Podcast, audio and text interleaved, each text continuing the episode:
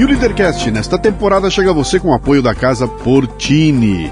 Localizada num bairro no Botafogo, no Rio de Janeiro, a Casa Portini possui uma estrutura de alta qualidade. Aliás, Portini sou eu que falo, né? Eles lá eles falam assim, é, é Portini. Casa Portini. É uma estrutura de alta qualidade para receber eventos privados ou corporativos num ambiente exclusivo e acolhedor. Treinamentos, reuniões, workshops, jantares e degustações podem acontecer num espaço multiuso. A casa dispõe também de um lindo estúdio de yoga e uma cozinha profissional, perfeita para aulas práticas e produção de vídeos. Visite o Instagram, arroba Casa Portini.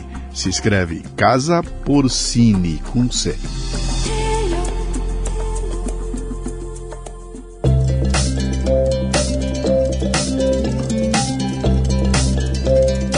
Marca é um conjunto de expectativas, memórias, histórias e relacionamentos. E cabe a você trabalhar para que seus clientes tenham a melhor percepção sobre sua empresa e seus negócios. Bom, eu já sei que com relação aos serviços e produtos você está se garantindo, mas e quanto às memórias e relacionamentos? É aí que a gráfica Viena pode ajudar, com uma seleção de brindes que deixarão sua marca evidente na memória de seus clientes. São agendas, planners, cadernos, cadernetas e muito mais. Brindes originais e personalizados ou um projeto exclusivo, na medida de sua necessidade.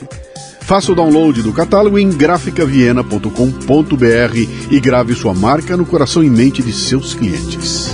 Gráfica Viena, consciência ambiental e qualidade por natureza.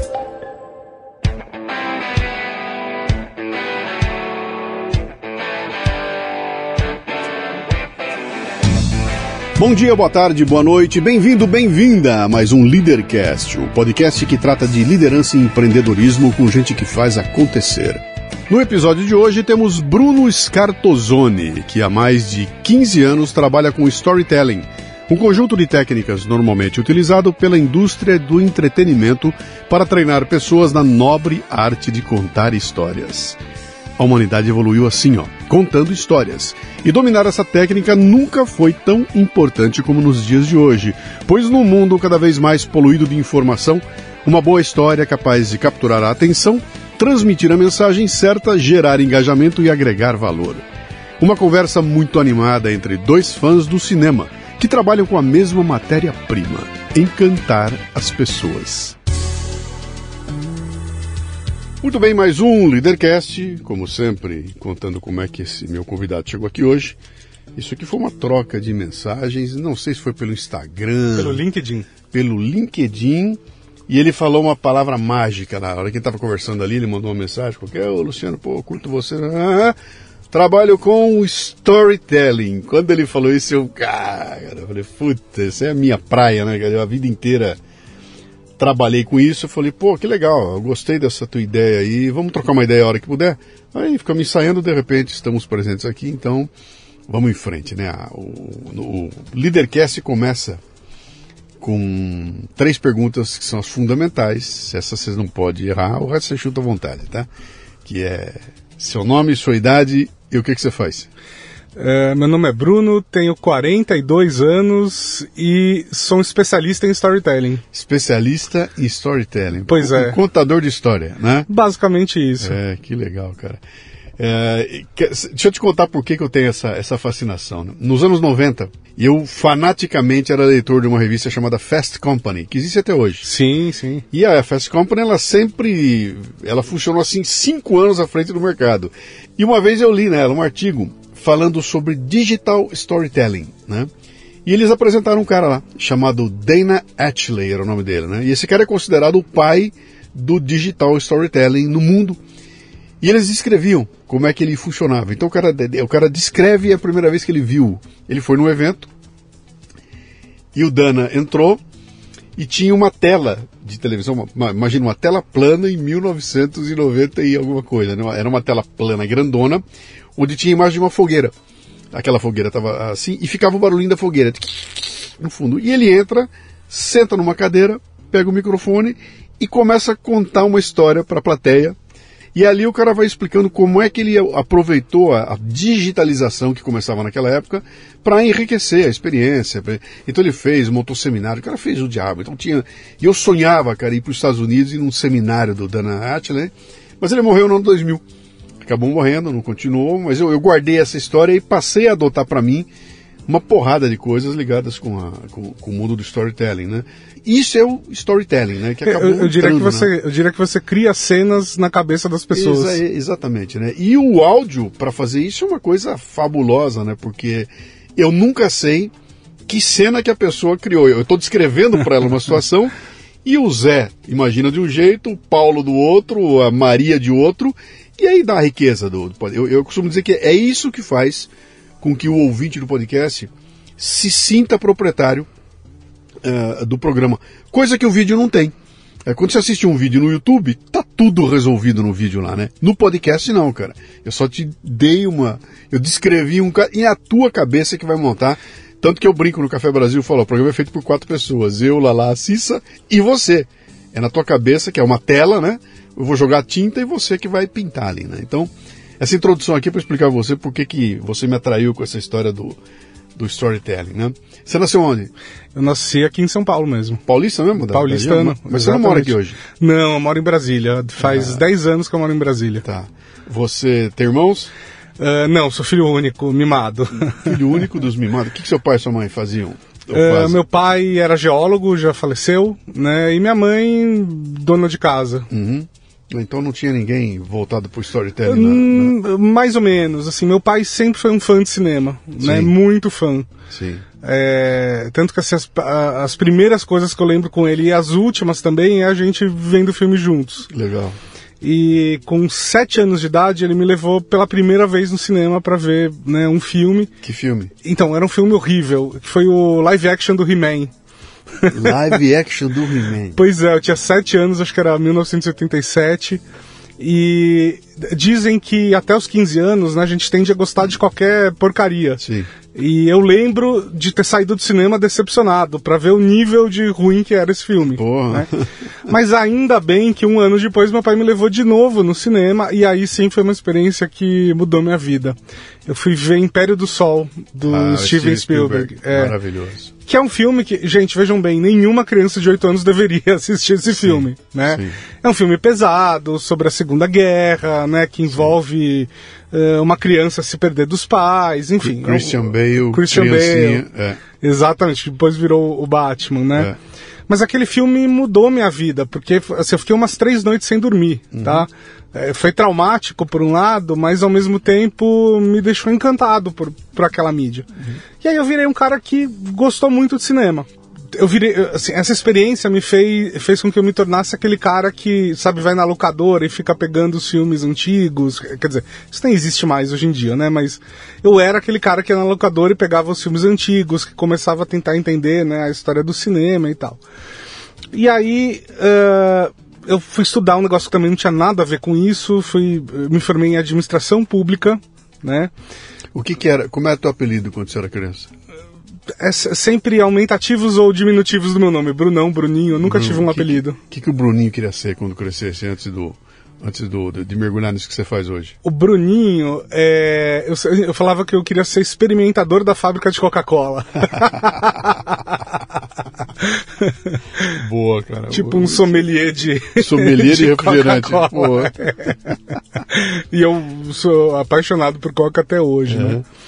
Mas é. aí você, cresceu, foi estudar, foi para que caminho você foi? Eu fui fazer administração pública, ah. aí eu virei trainee de multinacional, aí enfim, é, é, essa é uma história legal de contar até.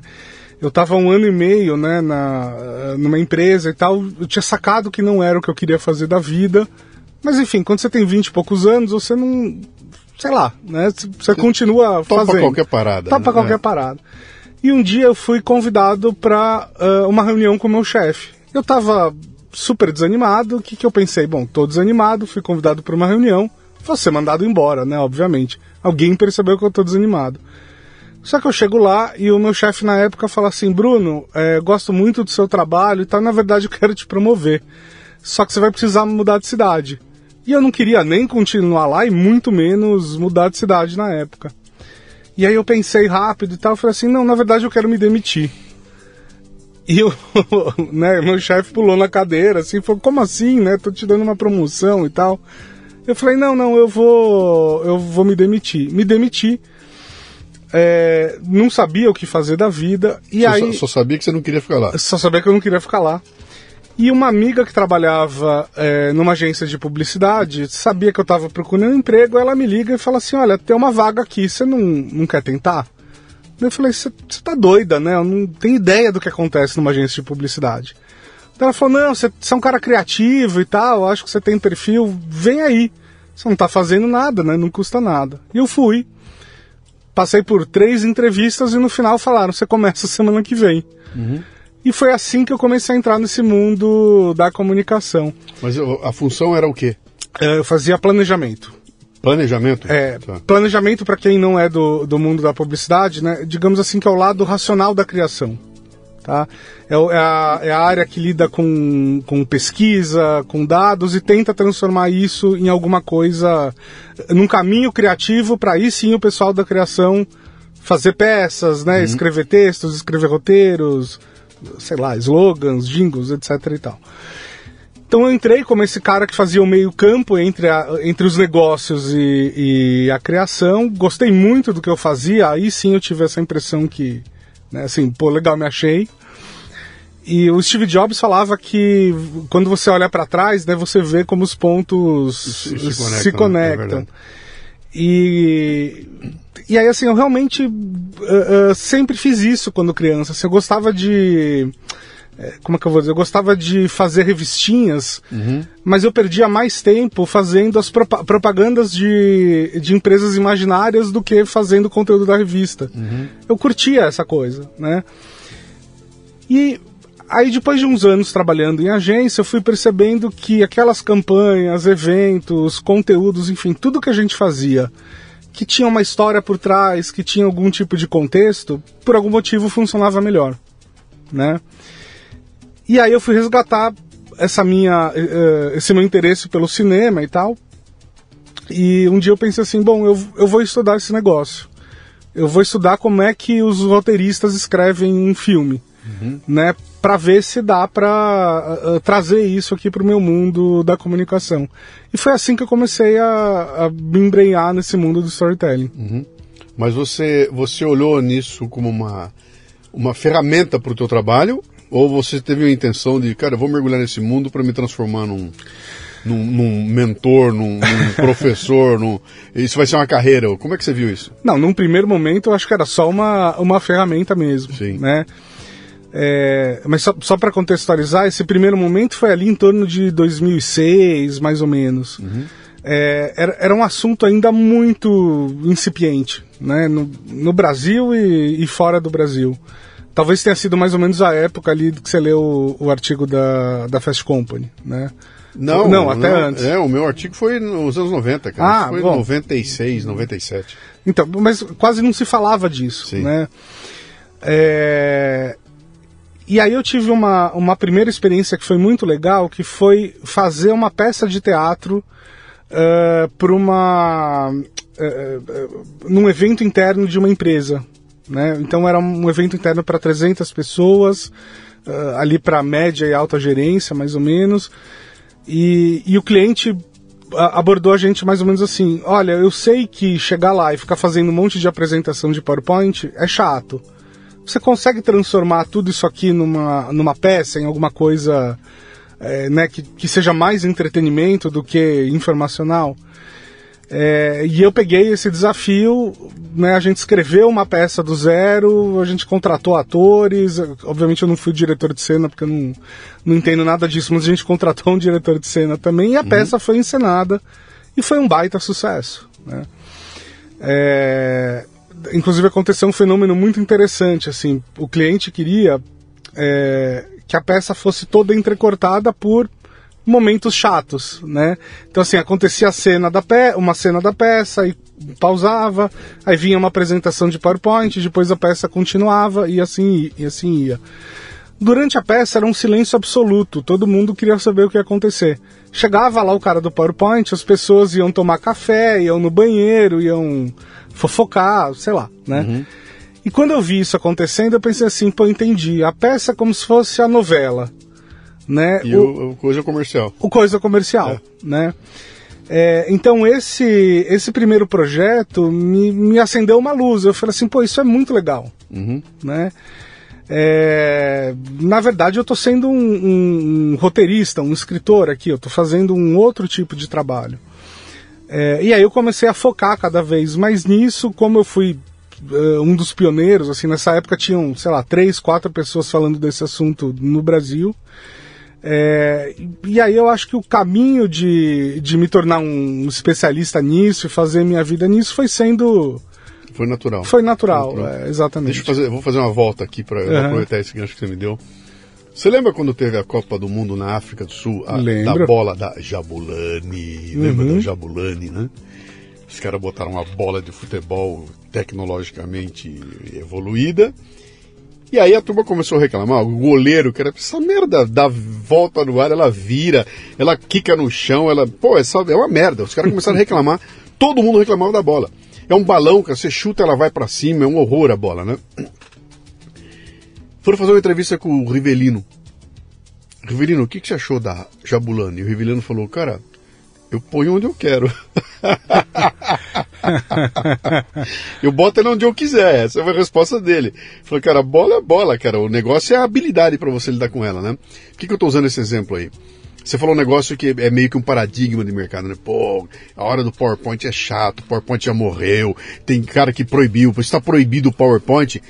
Como se o martelo fosse o culpado pelo batida que você deu no teu dedo, né? Exatamente, exatamente. Eu falo, cara, eu sou palestrante há 30 anos. A minha palestra de maior sucesso é o meu Everest. Cara, são duas horas de PowerPoint e termina e o pessoal não viu o que passou, cara. Eu seguro a turma lá no, na maior com duas horas de PowerPoint. O problema não é o PowerPoint, aquilo é só uma ferramenta, né, cara? Se o cara que vai usar é ruim, aí não tem o que fazer, né? Então, quando você pega um cara bom, que sabe lidar com aquilo, cara, o PowerPoint é um instrumento maravilhoso, mas acabou se criando um paradigma, né? As pessoas não sabem usar, não sabem contar uma história, bota aqueles PowerPoint horrorosos na parede, conta uma história terrível, aquilo é muito ruim.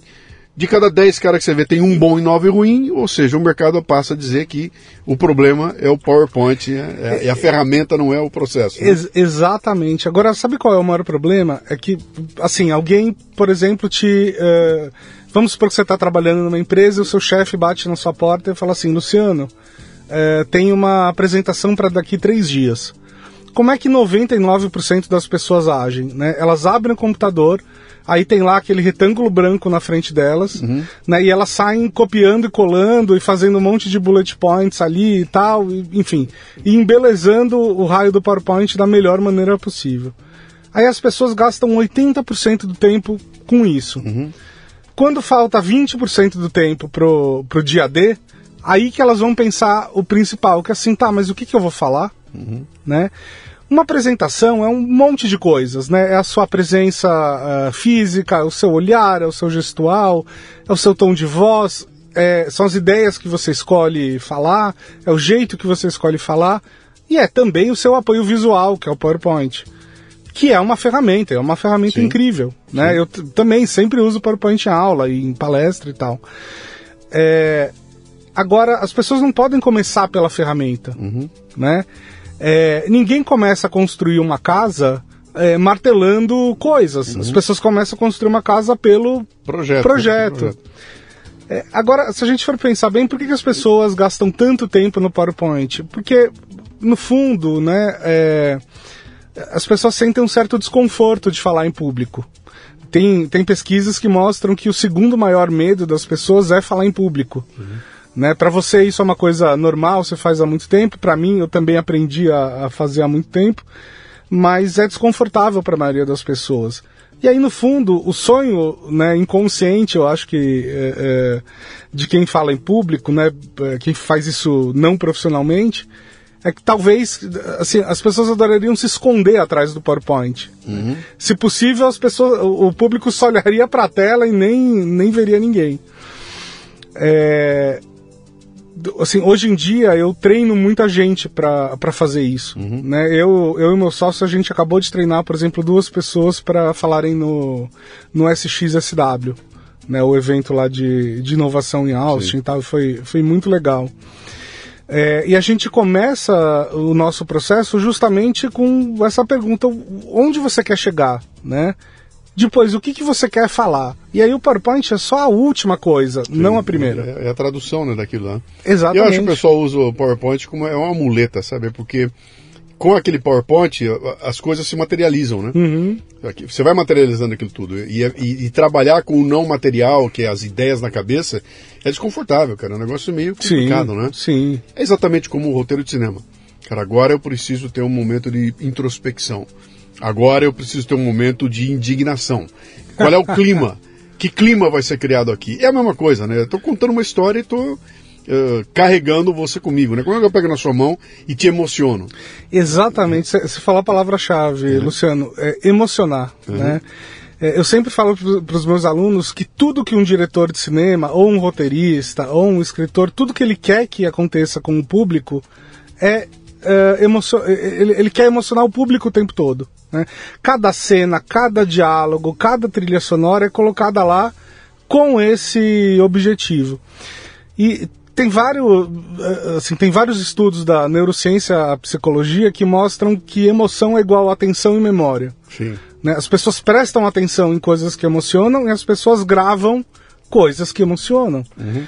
E aí é uma loucura você ver, por exemplo, empresas é, fazendo discursos ou para dentro ou para fora, tanto faz, mas que não causam nenhum sentimento nas pessoas. Né? Porque aí ninguém vai se lembrar e ninguém vai prestar atenção. Sim. Eu tenho uma palestra minha que chama-se A Fórmula da Inovação, onde eu falo a respeito dessa coisa de você inovar tudo. Lá no final eu, eu, eu boto uma pergunta. A pessoa pergunta, Luciano, como é que você faz para fazer uma palestra que a pessoa queira assistir, um livro que ela queira ler, um podcast que ela queira ouvir? E eu falo assim, cara, eu uso céus. Como assim céus? Céus? Céus. Mas esse céu. Não, não é o céu nesse, o céus foi eu que inventei. Né? Hum. Eu quero saber céus é ser de criativo, E de excepcional, U de único e S de sensorial. Né? Quando eu passo por esse filtro aí, eu acabo falando, cara, aqui tem que entrar uma piada, aqui eu preciso de um exemplo do dia a dia, entendeu? Aqui eu preciso de uma coisa que. algo que, que motivou as pessoas, algo que abalou todo mundo. Ah, e essas coisas vão construindo um. Quando eu termino, o cara fala: Meu, o cara não me deixou parar quieto um segundo, cara. Eu, sabe, quando eu dei uma risada, quando eu fui ver, eu tava, eu tava preocupado porque eu ri de uma coisa que eu pensei que era uma piada, teve um nó no meio do caminho, e aquela piada virou uma coisa muito séria, só que eu tava rindo, yeah. e quando eu tava, eu tava desarmado, e o cara entrou e enfiou a mão no meu coração né, e acertou lá, né? Então é, é, é, é algumas jogadas que a gente tem para para incutir essa coisa da emoção no, no, no dia a dia, né? É, como é que você transformou isso num produto, cara? O teu conhecimento storytelling virou um produto. Nossa, ótima, ótima pergunta. Na verdade, são vários produtos, né? É, bom, o primeiro produto que eu consegui transformar aí ao longo dessa, dessa jornada foi ser um, um, um roteirista especializado em emoção né? Okay. Que é uma coisa que uh, muita gente fazia de forma intuitiva na publicidade. Eu não posso falar que a publicidade não usava storytelling antes de mim, claro que usava, mas era de uma maneira intuitiva, né? Você pegava algumas pessoas ali que eram muito geniais e que sacavam isso. Por exemplo, Washington Oliveto é um grande storyteller, né? Primeiro sutiã. O primeiro sutiã, eu sempre brinco com os meus alunos que a, a estrutura do primeiro sutiã é, na verdade, a mesma estrutura do Harry Potter uhum. né? O primeiro sutiã é sobre uma pessoa jovem lutando contra as dores do crescimento. É a mesma estrutura do Harry Potter, é a mesma história. Só que você troca ali a, a varinha pelo, pelo sutiã. Então, Ontem eu publiquei um post com aquele. Os garotos do Bombom Garoto. Você lembra desse? Lembro, propaganda? lembro. Cara, ontem eu peguei e olhei, cara, aquele é absolutamente genial. É um tesão a propaganda, né? Que é a, é a criançada novinha começando a se despertar sexualmente aquelas mulheres maravilhosas, meninas lindas que passam, né? E é de um tempo que não existe mais, né, cara? Aquilo hoje em dia seria. Pô, o cara seria. O, o, Oliveto seria taxado de pedófilo pra cima, né? Mas aí quando você olha aqui, você fala, cara, é absolutamente genial, porque quem nunca? Quem de nós não viveu uma situação como aquela que ele descreveu ali? Você se vê ali, né? É, é, é e no, no primeiro sutiã também, né? Assim, se você assistir hoje, é, seria uma propaganda atacada tanto, tanto pela direita quanto pela esquerda. Sim, sim. Pela direita, porque tem, né, tem uma sensualização ali de uma criança e tal, né? Pedofilia é um problema. E pela esquerda também, porque no, no final, é, a cena que mostra que a menina se transformando numa mulher é quando ela é meio assediada na rua. Sim. Né? Então, enfim, mas os tempos são, são outros. É, então a primeira coisa que eu comecei a fazer foi me tornar um, um roteirista que pensa de uma maneira estruturada nesse tipo de, de coisa, né? É, aí eu comecei a ser convidado a Bruno, vem aqui, dá uma palestra pra gente sobre isso, faz um curso, não sei o que, e foi aí que eu me tornei professor, que é uma coisa que eu nunca tinha imaginado fazer na vida. Uhum. E hoje é uma parte importante da minha vida, eu passo, sei lá, pelo menos um terço do meu tempo uh, dando aula, fazendo palestra e tal, e, e, sou apaixonado por isso e é muito legal. É, e mais recentemente, o que, que aconteceu? Né? Eu comecei a perceber o interesse, uh, que o interesse em relação ao storytelling foi se expandindo muito. Né? Então, o que 10 anos atrás era só o interesse do mundo do marketing, da publicidade, etc., uhum é, agora, por exemplo, outras áreas de empresas começam a se interessar por isso também. Então comecei a ser chamado pela área de, lá, de finanças, de logística, é, áreas muito mais técnicas, né? Uh, médicos começaram a, a, me contratar porque eles queriam aprender a se comunicar de uma maneira mais interessante, envolvente, Sim. menos técnica. Uh, e aí nasceu uma empresa que eu tenho como meu sócio, Paulo Ferreira, o nome da empresa é Story Talks, né? E é, uma empre e é uma empresa fundada por um especialista em storytelling, que sou eu, e um preparador de palestrantes do TED, que é o, o Paulo Ferreira. Uhum. Enfim, ele já tinha essa carreira, gente, o que a gente fez foi juntar essas duas coisas, Sim. né? Técnicas TED com técnicas de, uh, de storytelling. E hoje a gente, além de fazer todas essas coisas, cursos, roteiro, etc., a gente também faz muita mentoria, né? Então, executivos que precisam uh, falar de um jeito mais interessante ou, ou passar seu conteúdo de um jeito mais envolvente, a gente trabalha muito com, com esse tipo de cliente também. É, você está falando, em, em, todo lugar isso cabe. Quando você vê o Lula inventando uma história de uma caneta que ele vai assinar o treco usando uma caneta que no fim não tem, a caneta não é aquela e aquela coisa. E o que, que ele está fazendo lá? Aquilo é puro storytelling, né? Pois é, pois então, é. Eu vou te contar uma historinha para você ficar. E as pessoas entendem. Quando vem o, o, o Paulo Guedes e faz aqueles exemplos dele contando a história da formiga da bunda vermelha e tudo mais, aquilo é tremendo do storytelling, né? Ele conta uma história para uh, chegar num ponto, né? Sem dúvida. E aí quando você pega um técnico e o cara vem, vem no ponto direto, o cara que não tem graça nenhuma, né? Além das pessoas não entenderem. O, o, quando o Lula fala de picanha, isso é storytelling, cara. Exatamente. Ele, ele, ele transforma toda a proposta dele, não sei se tem, se não tem, não importa, mas quando ele transforma aquilo em picanha, aquilo automaticamente ganhou todo mundo, todo mundo entende o que está acontecendo, entende o que ele está falando, né? Mesmo que seja uma picanha metafórica, não importa. O fato da picanha existir, ela materializa né, todo um conceito que o cara está querendo passar, né? É, é, o, o, ponto é que o público consegue enxergar a picanha, uhum. né? Eu, eu, sempre dou esse exemplo em aula também. Por exemplo, se você pegar um cara tipo Ciro Gomes, Sim. né?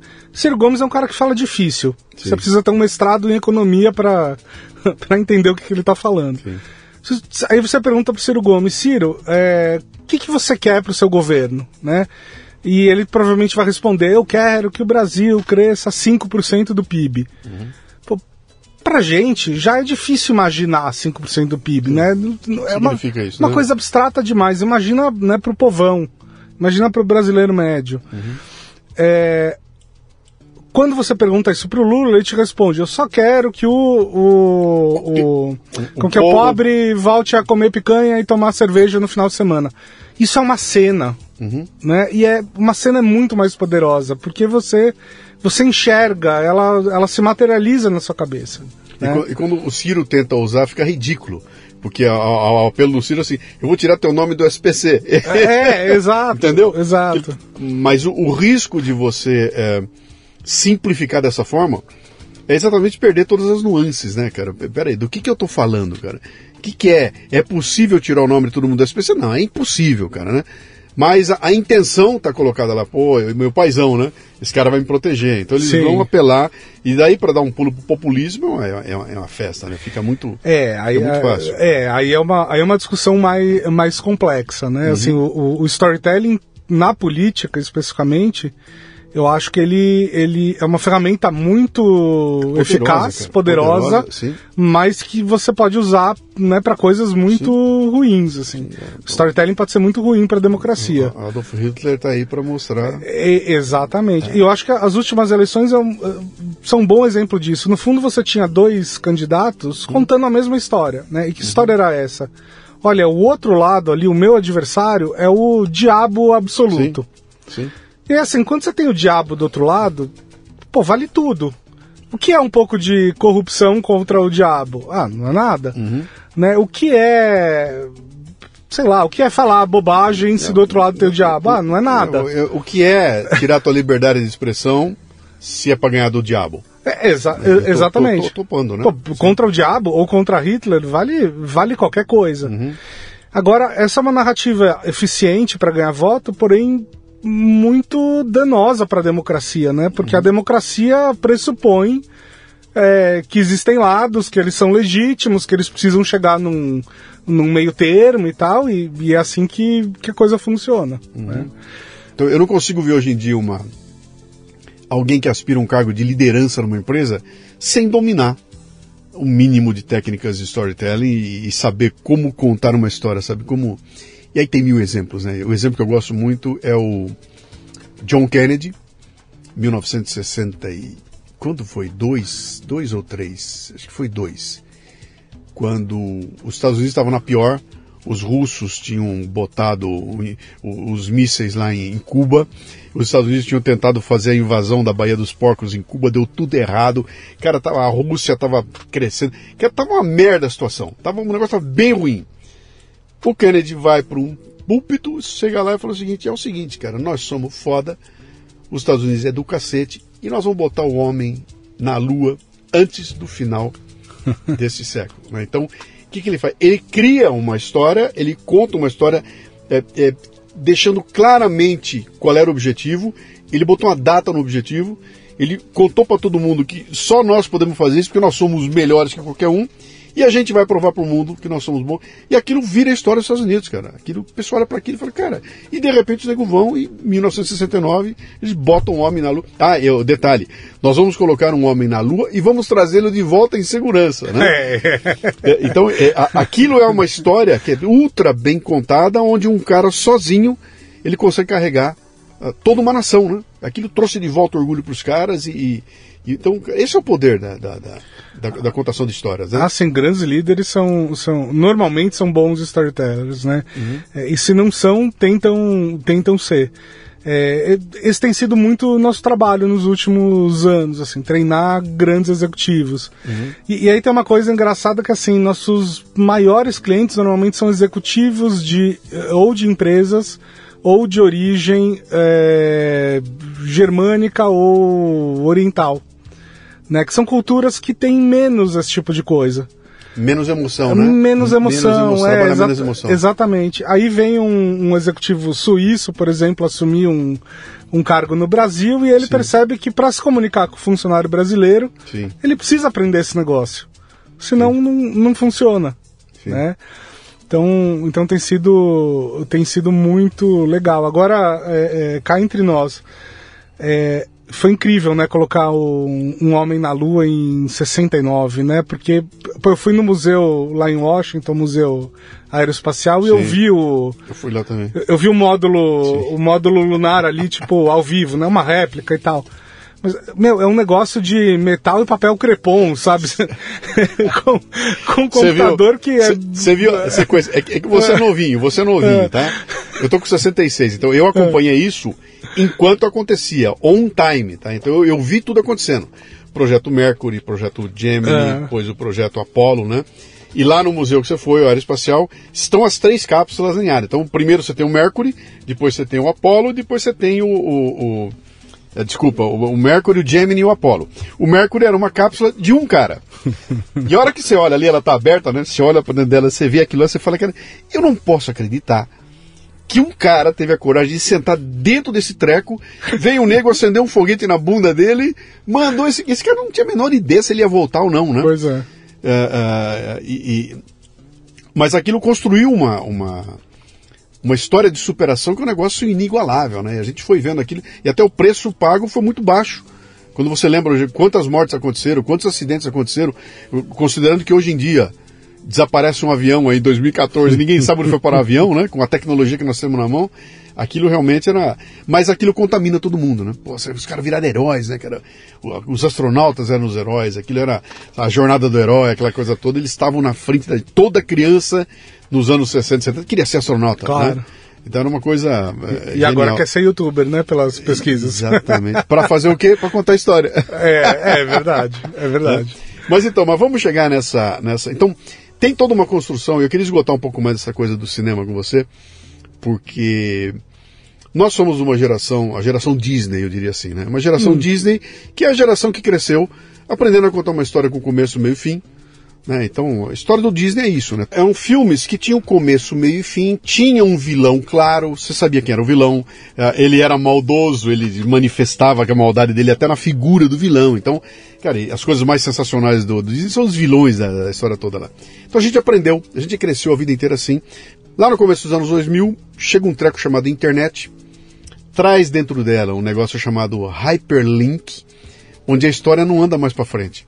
Ela anda para um lado, para o outro, para cima, para baixo. Você está correndo aqui, clica num link, ele te joga para outra página e de repente a tua história virou uma outra coisa em outro lugar. Então começa a ficar muito complicado porque não tem mais uma linearidade. Agora é totalmente não linear. Tem uma confusão tremenda. O vilão não é mais vilão também, Pô, né? Sei lá, no final das contas virou tudo, né? É. E, e, quebrou de forma muito é, é, é, forte essa questão. Bom, basta ver o Oscar aí, cara. O filme que ganhou o Oscar é uma doideira, completamente louco, né? São metaversos funcionando tudo ao mesmo tempo. Cara, não dá para entender aquela merda. É muito complicado aquilo, né? Para quem, como eu, foi treinado com Disney, né? você já começa a tua atuação no mundo de internet. Quando você começou já era, já já estava nessa realidade. É, eu, assim, eu, eu, sou de 1980, né? Então, é, eu sou da última geração que é, é, quer dizer, eu sou da única geração que viveu essa, essa transição. Quer dizer, não. Eu sou da última geração que viveu essa transição do Sim. mundo offline para o mundo online. online. Então eu peguei um pouco das duas coisas, né? Minha, minha infância foi Disney, minha adolescência foi, é, foi internet. Uhum. É, eu acho que sim, você tem razão, o, o mundo do storytelling ficou mais é, complexo, né? mais diverso. Uh, e aquele tipo de história dos anos, 80, dos anos uh, 70, 80 até 60, que eram mais maniqueístas, né, o bem contra o mal e tal, isso. É, não vou dizer que isso se perdeu, mas assim. É, é, eu, eu, acho que o público também foi se cansando daquela fórmula e foi pedindo coisas mais complexas, né? É, o, o, hoje em dia o vilão é vilão num dia, depois ele vira anti-herói, né? Depois não sei o que é. e tal. É, hoje em dia, inclusive, se o vilão não tem uma motivação é, é, real e, e, humana, as pessoas reclamam, né? Uhum. Tanto é que, por exemplo, no, nos Vingadores, uh, tem muita gente que se identifica com o Thanos. Uhum. Né? No Star Wars, tem muita gente que se identifica com o. É, Darth com, Vader, com Darth Vader, exatamente. É, e antigamente existia essa preferência por contar histórias de uma maneira é, linear, cronológica, e hoje, né, outras. É, é, como que eu vou dizer? Tem outros tipos de. de não é nem de estruturas, é, estruturas, a gente pode dizer essa palavra. Uhum. Tem outros tipos de estruturas que são cada vez mais comuns, essas coisas dos flashbacks, vai para frente, vai para trás, começa do meio, depois, enfim. Tem um monte de teorias sobre isso que eu acho que não, não interessa muito o, o ouvinte médio. Uhum. Mas o que eu te diria de uma maneira geral é que, assim, na essência, as histórias ainda são a mesma coisa, uhum. né? A gente pode ter internet, pode ter inteligência artificial, pode ter a... Não vou falar o palavrão aqui, mas pode ter um monte de coisa, mas é, as histórias são sempre a mesma coisa. Mas, a, jornada do herói tá, tá ali, né? Basicamente é isso, uhum. né? Cara, toda história é sempre sobre. É, é, um personagem é, vencendo obstáculos para alcançar um desejo. Uhum. Né? É basicamente isso. E nessa jornada toda ele vai se transformar de alguma maneira e a moral da história vai estar nessa transformação. Se acontece de frente para trás, de trás para frente, se tem hiperlink, se não tem, no fundo é a mesma coisa. E, e é engraçado até que quando começou, é, assim, no começo dos anos 2000 ali, tem vários artigos que falavam assim, ah, o, o, o storytelling mudou, é, nunca mais teremos uma história do mesmo tipo e tal, e, e é meio bobagem, porque o cérebro humano uhum. foi desenvolvido para contar histórias e receber histórias dessa maneira. Se a gente for pensar bem do ponto de vista evolutivo, uhum. é, nossa espécie passou a maior parte do tempo, a ma esmagadora maior parte do tempo, uh, contando histórias como o único, a única maneira de transmitir conhecimento. Sim, sem escrita, sem, sem registro nenhum, era é, oralmente, né? Exatamente, a gente sentava lá em volta da fogueira ou, ou dentro da caverna e, putz, como é que eu passava um conhecimento de uma geração para outra? Uhum. Contando histórias. Quando nossos ancestrais iam lá na parede das cavernas e pintavam, né, a pintura rupestre, eles pintavam o quê? Cenas, né? É, caçadores, caçando bichos, etc. O que, que você nunca vai ver numa pintura rupestre? Bullet points. Uhum. Né? É, essa comunicação mais, mais racional, mais abstrata, claro, é muito importante também. Né? É, a ciência se desenvolveu através dela e tal, mas não é assim o nosso processo natural de pensar. E não é, uh, não são três, quatro décadas de internet que vai fazer com que o nosso cérebro mude. Sim. Né? Eu, eu até brinco com os meus alunos, eu falo assim, tal, talvez daqui 5 mil anos o cérebro humano é, mude de jeito, agora não. 30 anos de internet brigando contra mil anos de igreja. Exatamente. Você pega uma Bíblia, o que, que a Bíblia é, né, cara? A, a, a não ser uma sequência de histórias com começo, meio e fim, né? Então, Exatamente. É, é, é, isso está muito entranhado na, na gente ainda, né? Você está ouvindo o Leadercast, que faz parte do ecossistema Café Brasil, que você conhece acessando mundocafebrasil.com. São conteúdos originais distribuídos sob forma de podcasts, vídeos, palestras, e-books e com direito a grupos de discussão no Telegram. Torne-se um assinante do Café Brasil Premium. Através do site ou pelos aplicativos para iOS e Android, você pratica uma espécie de MLA, Master Life Administration, recebendo conteúdo pertinente, de aplicação prática e imediata que agrega valor ao seu tempo de vida. Repetindo, mundocafebrasil.com. Você sentiu mudar a tua estrutura, a forma como você treina esse pessoal, o, o cara que sobe num palco hoje, eu, eu costumo chamar de. Houve uma tedelização do mercado. Sim, né? total. Quando apareceu o TED, todo mundo olhou para aquilo e falou: Puta, finalmente, agora em vez de eu ficar duas horas ouvindo esse chato mexendo no saco, vem um cara aqui, é 15 minutos, se for chato, é rápido. A gente já vê o segundo, já vê o próximo aí, aquela coisa apressada, com um tipo de approach muito diferente daquilo que eu faço. Pô, eu, eu, eu vou construir, eu tenho toda aquela. Eu sou muito mais é, é, é, Zé Vasconcelos do que esses caras de stand-up novo aí, que o cara de stand-up é punch, punch, punch, punch, é uma atrás da outra, né? Eu sou o cara da construção da história. Então, olha, começo, meio, ah, clímax, final, né? De repente o Ted vem e fala o seguinte: você tem 15 minutos, cara, para dar o recado. É um tema, esquece os outros quatro ou cinco, vai nele, pau! E bate ali, né? E isso, de certa forma, acabou contaminando o mercado como um todo, a ponto de eu receber uh, cotações onde o cara fala: não, cara, eu não quero nem sair, é 30 minutos. Não, você tem 30 minutos para. Não, cara, peraí, eu tenho uma palestra fantástica aqui de uma hora e meia. Não, não, de jeito nenhum. Eu não quero nem saber o que você tem aí. Não me interessa nem saber se você segura ou não a plateia durante é 30 minutos, né? Porque na cabeça do cara não cabe mais do que isso. Passando disso vai ficar chato. E você sabe que é, é conversa, né? Um, um bate-papo como esse aqui fica chato se nós dois formos chatos. Claro. Se a gente for bom, nós ficamos quatro horas aqui e a turma fica é, é, seguindo lá, né?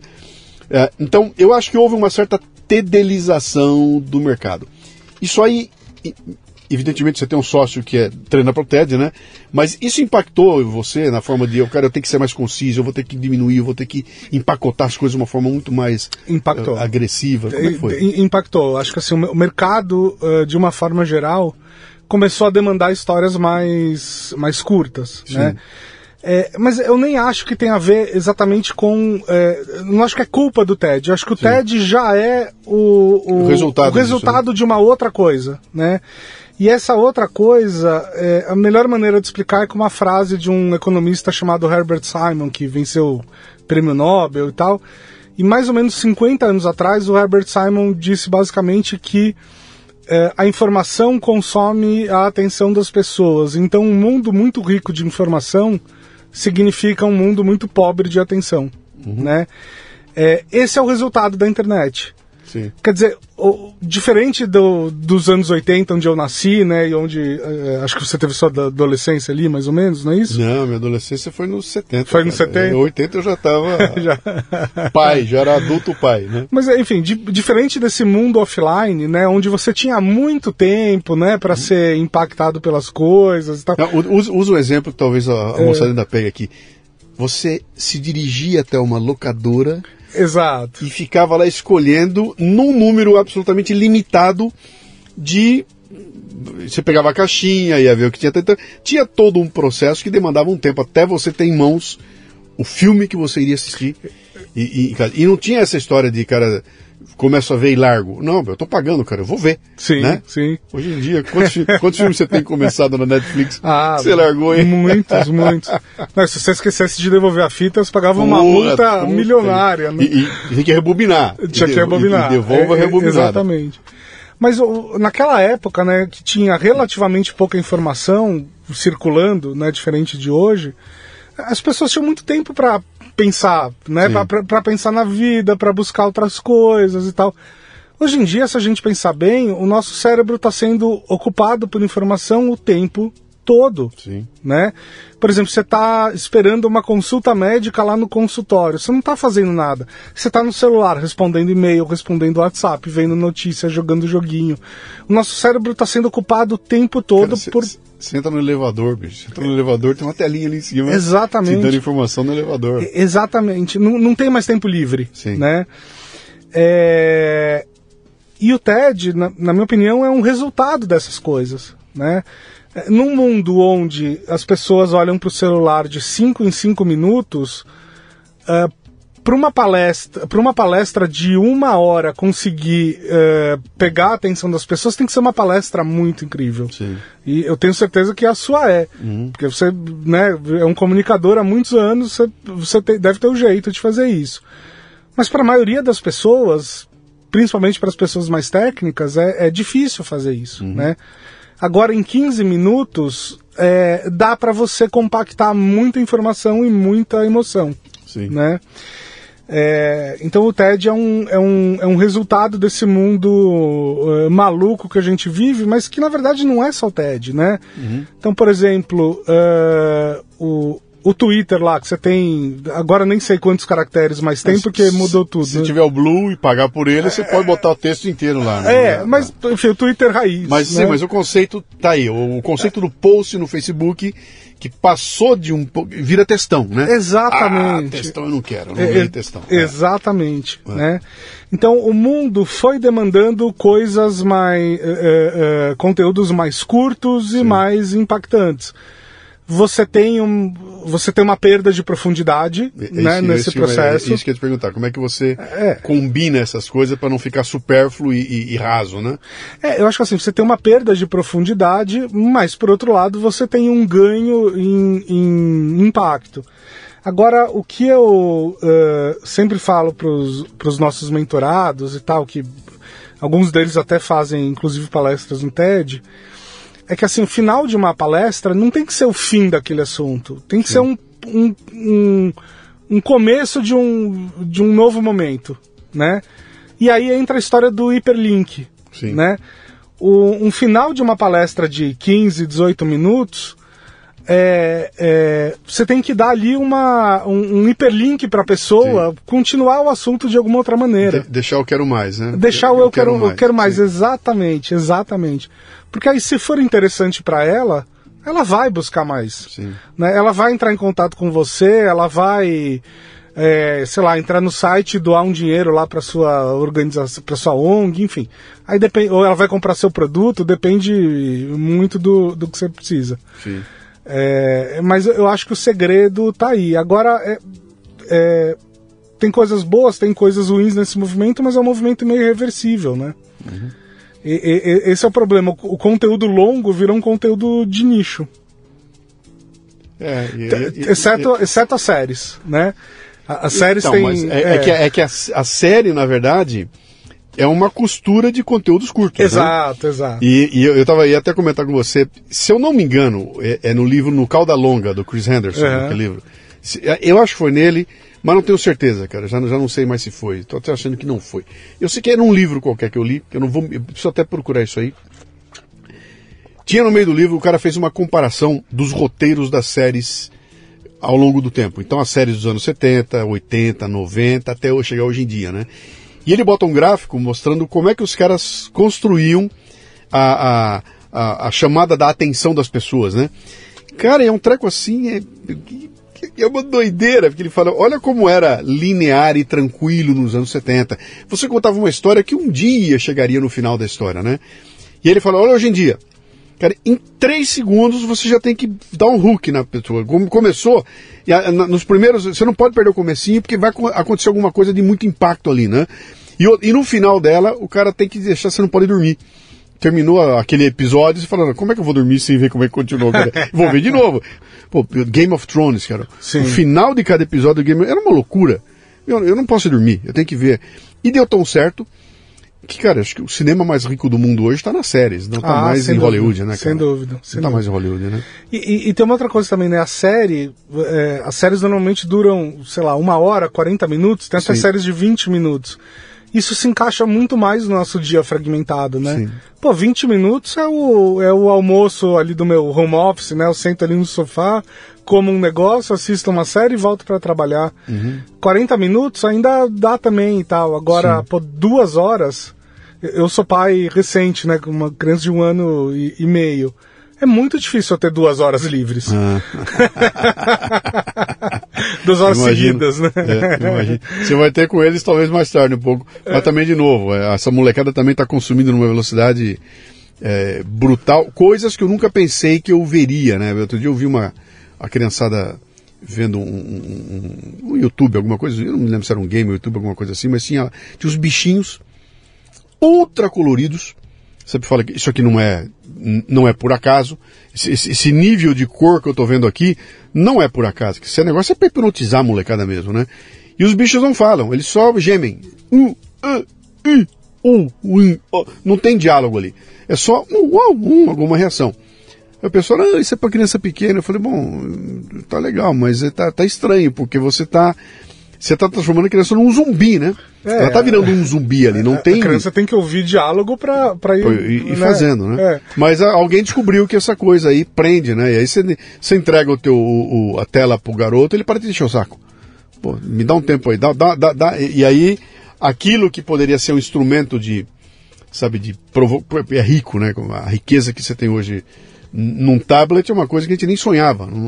Você nos anos 80, eu nos anos 70, oh. eu nem sonhava em ter uma ferramenta como essa na mão. Mas ela pode virar tranquilamente um instrumento de alienação da realidade, né? Se a, a, o garoto pensar que a vida é o Instagram, que a vida é o que está explícito no Instagram, ou que o, aqueles videozinhos, aquele youtuber está te contando uma história, é, é, é complicado, né? Esse é o trabalho de contação de história, ele tem também uma, uma, um componente uh, como é que eu vou dizer, um componente de, de didático, né? Que quando eu aprendo a contar uma história, eu aprendo a me defender. Sim, sem de dúvida. histórias. Sem né? dúvida. Então, se eu vou lá te procurar para me ensinar a contar uma história, eu, na verdade eu estou aprendendo o bastidor de que aí quando eu via um mané me contar uma história, eu ouço aquilo e falo, pô, tô vendo, ó a técnica do cara. Ó, ele fez assim, agora vai fazer aquilo, agora é aquilo, esse desgraçado tá querendo que eu me conduza na direção tal, né? É isso? Também tem esse lado. É. Né? Sendo, eu, sempre, eu sempre brinco com, com os meus alunos que assim, olha, depois que você passar pela minha aula, você nunca mais vai ver um filme do Netflix do mesmo jeito. Porque você vai aprender qual é a técnica por trás, né? Sim. Muita gente acha que no, no, no, muita gente acha que o assim o cinema né, os roteiristas e tal, são um bando de, de artista, maconheiro e tal, que faz lá, né, tem uma viagem e faz qualquer coisa. Tem um pouco desse lado, não vou negar, mas tem muita técnica ali por trás, né? Quando a gente leva isso para o lado da, da mídia, que é bem mais pantanoso do que do entretenimento, é, obviamente também, enfim, é uma técnica que pode ser usada para o bem e, e para o mal. E aí eu acho que é, é, é, muito importante que as pessoas tenham essa noção, né? É, como é que eu vou dizer? Tenham até essa noção ética mesmo, assim, né? De, de que, pô, você pode usar isso de várias maneiras e você pode usar esse conhecimento sim para se defender. É, eu até acho que isso deveria ser matéria nas escolas, sabe? assim, como é, como é que você se defende da mídia? É, é chama-se é... chama alfabetização para a mídia. É. Eles chamam uh, uh, media literacy isso, em, em inglês. Isso aí. É, como é que você se defende de manipulações? Porque eu não vou negar, você pode usar o storytelling para manipular um monte de gente pro, pro, pro mal? Claro que pode. Uhum. Né? Hitler tá aí para uh, para provar, né? É, então acho muito importante que as pessoas tenham esse, esse, uh, essa consciência.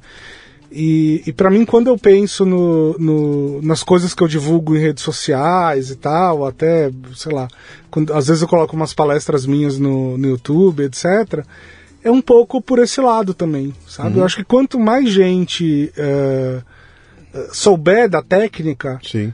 É, é, mais fácil você separar aquela história que, pô, é para valer, que é verdadeira e tal, e aquela história que, né, tá ali pra, pra te prejudicar. Sim. Você assistiu o, o especial do Chris Rock? Agora Vi, da Netflix? Maravilhoso, né? maravilhoso. Você viu que ele fala lá as maneiras que tem de o que que, que, o que, que o que, que interessa no mundo hoje? Ele falou número coisa número um, o que que é, o que, que a coisa mais valiosa no mundo hoje é attention, atenção, né? E aí ele conta lá mais ou menos o que, que os caras fazem para chamar a tua atenção, né? Que na verdade, cara, é uma, é uma matéria-prima, é um material que sempre teve o valor. Mas quando a internet chegou e trouxe aquela história do teu eyeball, né, cara? Eu quero, o que eu preciso fazer? Eu tenho que botar um treco no ar é. que vocês, eu, eu, tem que ter muita gente olhando, né? Eu tenho que ter muita gente ouvindo, eu tenho, quantos downloads tem, quantos cliques tem, o que que é isso? É gente olhando, né? Que é a tal da audiência, né? Que sempre foi assim, né? Mas agora chegou num ponto tal em que as pessoas passam a uh, uh, desenhar o trabalho delas como um clickbait, né, cara? Eu, eu, eu, vou fazer a capinha do meu, do meu vídeo de forma que obrigue você a clicar naquilo. Não me importa se você se interessa pelo assunto ou não. Mas aquilo é tão chamativo. Tem uma palavra tão chamativa que eu tenho que clicar. E aí eu tenho, mostro pra você que eu tive 2 milhões de, de views ali, sem necessariamente ter a ver com o conteúdo que está lá dentro, né? Quer dizer, você não acha que isso é um perigo, cara? Que isso de certa forma banaliza, uh, uh, uh, sabe? As pessoas começam a comprar livro pela capa e não mais pelo que tem dentro do livro? Bom, acho que as pessoas sempre compraram livro, livro, livro pela capa, né? Sim. Isso, eh, isso é um pouco do, eh, do ser humano. É, o que eu vou falar é meio perigoso, mas eu, eu acho assim, mas de uma maneira geral, eu acho que a nossa sociedade anda mais mais burra mesmo, uhum. né? É... Eu... Assim, essa é uma pergunta de um milhão de dólares, que se eu, se eu tivesse as respostas eu estaria... É, eu estaria milionário, mas eu acho que a gente tem perdido um pouco uh, uh, a profundidade, a gente tem perdido uh, o bom senso, né? A gente tem perdido uma série de coisas. Você não acha que isso é por causa de uma dessensibilização, cara? Também. Eu me tornei insensível a uma porrada de coisa. Vamos usar cinema de novo? Eu sou da geração que assistiu Star Wars no lançamento. No auge dos meus vinte e pouquinhos anos, e de repente, numa tela gigantesca, entra uma nave espacial de um tamanho como eu nunca vi na minha vida, com uma trilha sonora como eu nunca tinha escutado na minha vida, perseguindo uma nave menor, dando tiro de canhão, e aquilo vira uma loucura, aquilo vira minha vida de ponta cabeça, né? Eu sofri impactos. É, é, eu estava na, na, estreia de Carrie a Estranha, numa sessão da meia-noite. E a última cena do filme, eu vou dar spoiler porque todo mundo já viu, a menina está lá na tumba, sai uma mão da tumba e pega a menina, né? Cara, é um susto que nunca mais na minha vida eu vou esquecer daquilo. Por quê? Porque era tudo novidade. É, nunca ninguém tinha visto aquilo que eu estava vendo ali, era a primeira vez. E hoje em dia, cara, todo mundo já viu tanto isso que fico, eu tô desensibilizado. Cara, se for para me mostrar um filme de, de, de uh, morto-vivo, como é de zumbi, zumbi, cara, eu vou querer ver qual é o nível de crueldade que você tem para arrancar a cabeça do zumbi. Eu quero saber em quantos pedaços a cabeça dele vai explodir. Porque, cara, matar zumbi eu já vi tantos que eu não tô mais sensível para isso, né? Eu já sei a hora que o gato vai pular. Sabe que eu vou tomar um susto lá. Então, uh, se a gente for exposto a tanta coisa, que nós ficamos meio que insensíveis, né? É, é como aquela história do médico do pronto-socorro. O cara já viu tanta merda que ele não, não fica mais sensível por aquilo, né? Então, você, você assistiu The Last of Us? Todinho. Todinho. Eu não vi Sim. o último episódio ainda, Sim. tá? Mas eu joguei o jogo e tal, eu sei, eu sei qual é a história. É, você reparou que tem muito pouco zumbi? Quer dizer, tecnicamente nem é zumbi, né? Mas enfim, tem muito sim, pouco sim, monstro sim. ali, sim, né? É, eu acho que talvez a resposta esteja aí. E é uma série que está sendo muito bem falada, muita Sim. gente gostou e tal. É, talvez, é, pelo menos no mundo do entretenimento, a gente faça uma, uma volta ao básico. Né? Pode ser, se você não viu a última, o último capítulo ainda, e não é spoiler, tá? Não é tá. spoiler, né? Não, vi, eu joguei o jogo, então a, não sei a, como A coisa mais fabulosa do último capítulo, cara, é a interação do Joel com a Ellie como pai e filha. Sim. Entendeu? Tem um amor dos dois ali que no último capítulo aquilo vira um treco que é arrepiante, sabe? A maneira como ele olha para ela e a maneira como ela olha para ele no capítulo é muito mais foda do que o, os zumbis e tudo é, mais que tá lá, né? É, exato. E o, o, o, acho que assim, The Last of Us foi um divisor de águas nos videogames, porque foi, não vou dizer que foi o primeiro jogo, mas assim, é, foi um dos primeiros jogos a trazer uma história com uma profundidade emocional é, incrível. Sim. Tem a parte de dar tiro e matar zumbi e tal, tem, tem bastante. Mas não é só isso, né? Sim. Você termina o jogo é, chorando, basicamente. Tem a cena da girafa para mim no jogo é uma das melhores cenas do tá, tá no último do mundo. Eu, eu, imaginei que eu imaginei que ia estar. Tá. Aquilo tem um impacto profundo, né? É, talvez a resposta para isso que você está falando, e eu, eu, concordo com tudo que você está falando, seja um back to basics. Uhum. Porque é, esses grandes temas, né? É, é, pai e filha, pai filha, família, é, poder, enfim, esses grandes temas da humanidade sempre vão ter a atenção das pessoas. E aí tem uma outra coisa interessante que é o seguinte: uh, se a gente olhar bem, né?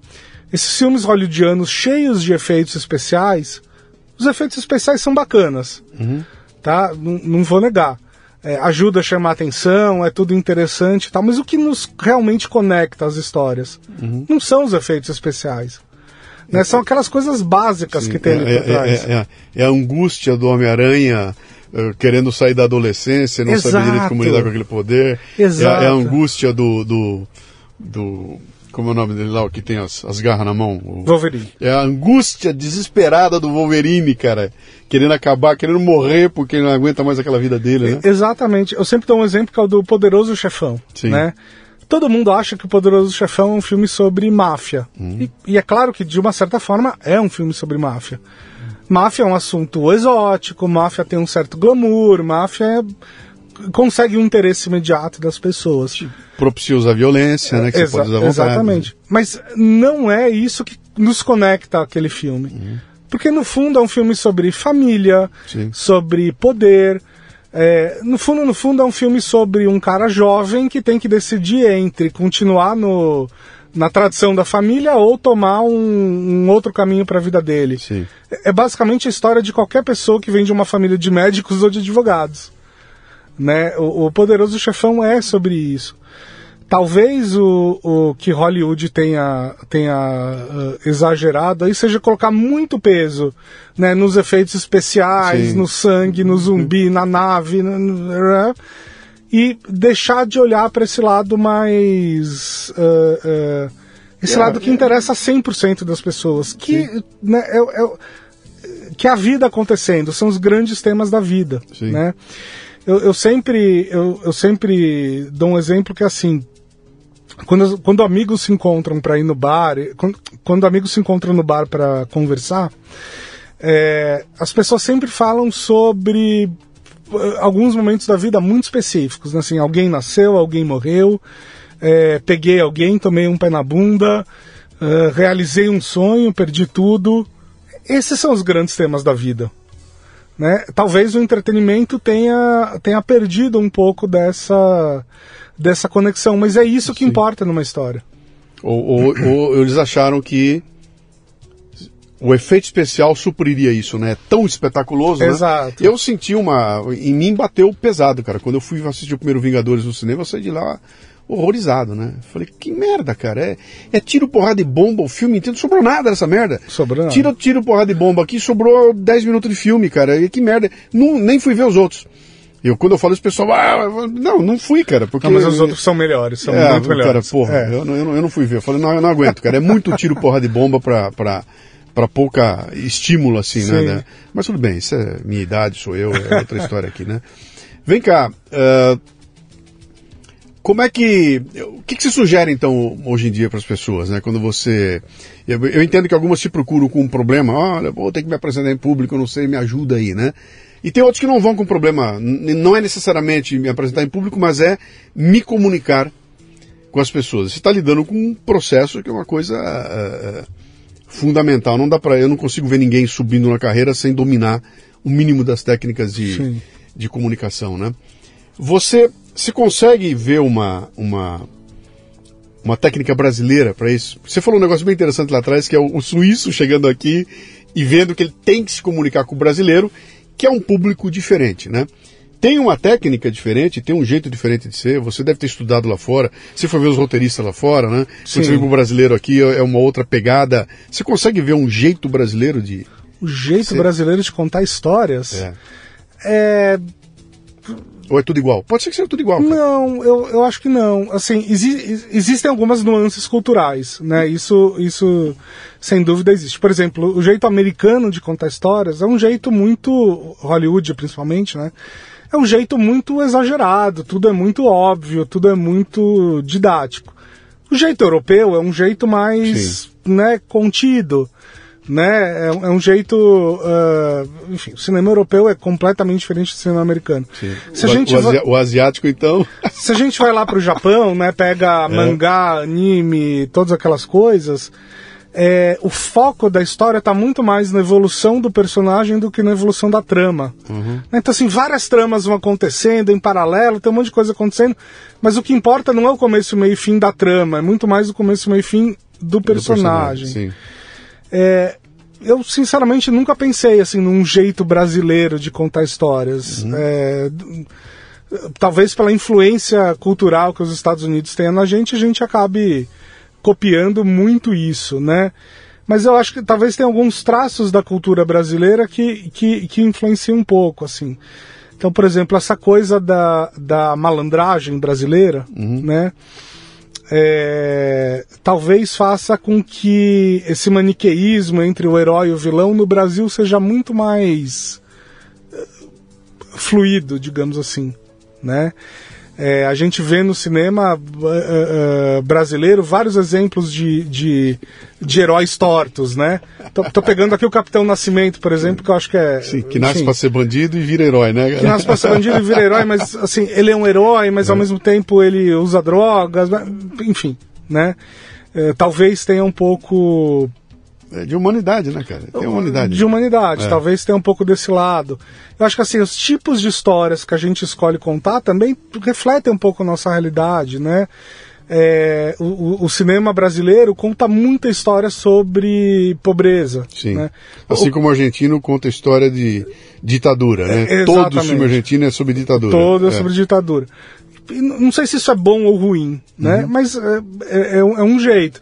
Eu acho que, a, a, eu, assim, eu até acho que o cinema brasileiro poderia se aventurar por outros, por outros temas, porque ninguém mais aguenta filme só sobre. Eu, eu, é, eu acho é. que dá para dá pra variar, é. né? É, então, nesse sentido, sim. Agora, no sentido de uma estrutura brasileira de contar histórias, sinceramente, nunca Eu nunca parei para pensar muito nisso, mas é. eu vou pensar. É porque se tem uma literatura, cara, se há uma literatura que você consegue é. sacar que tem coisas ali, que tem nuances, há de haver também na, nessa condição de história. Eu não sei se isso é importante para um mundo globalizado como tem hoje em dia, né? Mas pegando ainda esse lance do cinema, cara, eu fiquei fascinado com o cinema coreano, né? É incrível, né? porque esses caras vêm com roteiros onde não tem concessão nenhuma, cara. Então, quando você está vendo Hollywood, você fala, bom, já entendi o caminho. Agora vai acontecer isso, agora vai acontecer aquilo, agora é hora do susto, agora o mocinho se arrepende. Cara, o coreano vem e de repente ele quebra tudo, cara. Ele mata o mocinho, ele mata a mulher, não sobra nada em pé. Você fala, cara, que loucura! E é uma, é uma experiência fascinante. A gente. É, você precisa um pouco que eh, extrapolar o exagero interpretativo dele, eles são tudo exagerados, né? Mas ele tem um lance lá de não ter compromisso com o linear, que é uma coisa impressionante. Eu não sei se você concorda com essa. Concordo, concordo. Parasita é um, é um pouco assim, né? você nunca sabe exatamente o que, que, que, vai esperar rolar ali, né? daquele filme. É, tem, eu acho que tem outros exemplos bons também, que é, eu não lembro. É... Eu vi o Diabo. Eu vi o Diabo. Eu vi o Diabo, eu não vi. Eu vi o Diabo. É impressionante. É. O Old Boy tem um pouco disso Old também, Boy, né? Sim. É, enfim, eu, eu, acho que o cinema coreano é, é, é, é, um dos cinemas com mais frescor no mundo hoje em dia. É, né? então, tomara e, que Hollywood não, não, não, não, pegue aquilo e empacote, pacote, cara. É, pois é, pois é. cara, é. Tá virando papo de, de cinema. Ah, mas aí que é bom, aí que é, é bom. Mas vamos lá, vamos, vamos partir pro nosso, pro nosso caminho aqui. Você traduziu um livro, né? Traduzi um livro. Que livro é? O que, que é? chama Storytelling.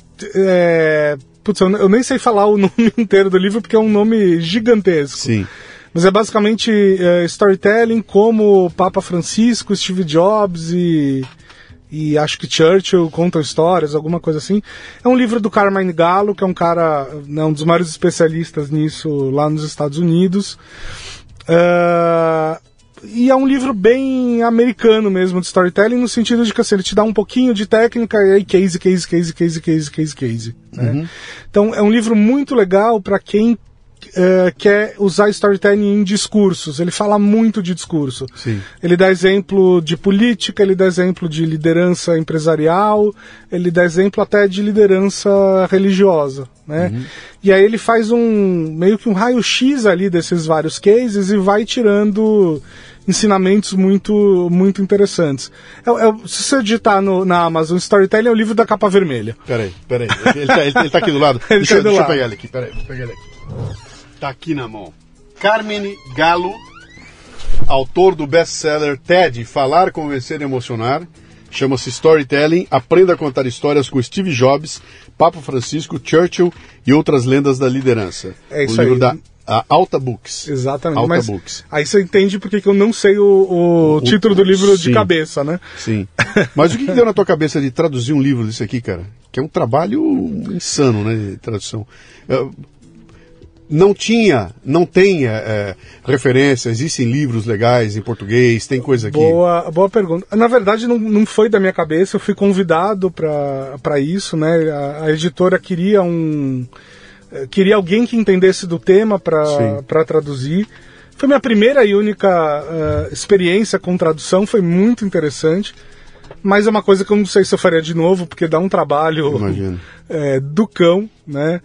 É, traduzir um livro, para quem não, não, não, imagina, traduzir um livro é quase que escrever um livro de novo. É verdade. Né? É, porque você pensa assim, ah, tá bom, eu sei falar inglês, então eu consigo traduzir. Não, mas cada parágrafo você precisa repensar o parágrafo, Sim. porque as línguas têm estruturas é, completamente diferentes. É, eu tô para lançar um, um, um, livro em breve, em algum momento, da, da minha autoria, mas tem outros livros sim em português. Uh, em português a literatura é um pouquinho sobre o assunto é um pouquinho mais limitada, tá? Tem sobre pouco, assim, tem sobre storytelling ligado a poucos assuntos. Sim. Já em inglês, se vocês digitarem storytelling na, numa Amazon, por exemplo, vocês vão encontrar storytelling ligado a basicamente tudo, tudo. que vocês quiserem. Tem assim até storytelling para finanças, storytelling para, sei lá, para medicina, para não sei o que. Então, a, a, a, literatura em inglês é bem mais completa do que em português, obviamente. Uhum. Mas tem opções boas. Quem quiser encontrar você para te contratar, para trabalhar com você, pra, como é que faz? Onde vai aonde? Bom, eu estou em praticamente todas as redes aí, né? Como arroba Bruno Scarto. Scarto é a primeira metade do meu sobrenome, Scartozoni. Né, já era já é um sobrenome meio complicado porque tem dois E's, um S mudo, então, então eu, eu resolvi.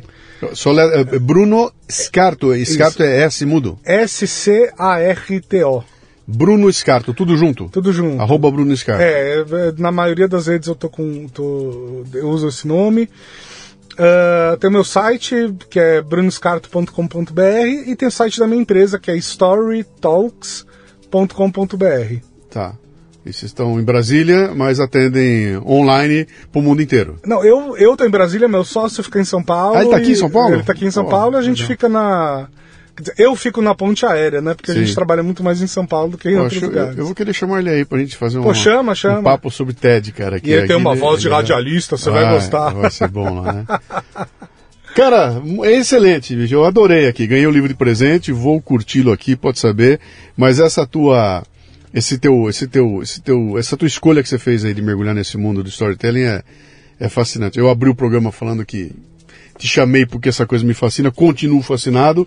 Acho que eu vou viver fascinado porque a cada dia que passa isso aqui me parece que é mais uh, uh, necessário como ferramenta para um cara que tem um bom storytelling ele não precisa ter o treinamento a habilidade, ele convence as pessoas a ir na direção que ele, que ele precisa, né? Então isso aí como ferramenta de sucesso é fundamental. Ah, ah sim. E eu vou, vou contar um segredo aqui para os seus ouvintes. Eu entrei aqui no estúdio do, do Café Brasil e é um lugar super lúdico, né? Tem storytelling em todos os lugares. Você entra e dá de cara com um Homem-Aranha pendurado na parede, né? Eu achei incrível. E, e tamanho aí, natural, tamanho, tamanho natural. natural. E aí preciso te dizer uma coisa, eu, eu falei que eu sou seu fã, né? Te ouço aí há, sei lá, mais de uma década. É... E é engraçado que assim, a imagem que eu tinha de você era de um cara muito mais sério. Uhum. E eu cheguei aqui, o estúdio não tem nada de sério, né? É um uhum. lugar super interessante. Sim. É, então dá pra ver que você gosta do assunto mesmo. Gosto, então, mas é aquela história. O que você vai ver aqui fora é, é cultura pop para todo lado, mas é o pop legal, sabe? É o Sim. pop, é o pop que tem conteúdo, né? Então, é, você vê, eu, eu, eu, eu, combino Billy Holiday com Batman lá embaixo e são signos da cultura da gente que merece ser, claro. merece ser louvados, né? Cara, grande abraço, Muito grande obrigado. papo, valeu. Vamos ter mais contato aí. Vamos sim. Um abraço. Muito bem, termina aqui mais um Leadercast. A transcrição deste programa você encontra no leadercast.com.br. Você ouviu o Leadercast com Luciano Pires. Mais uma isca intelectual do Café Brasil. Acompanhe os programas pelo portal cafebrasil.com.br.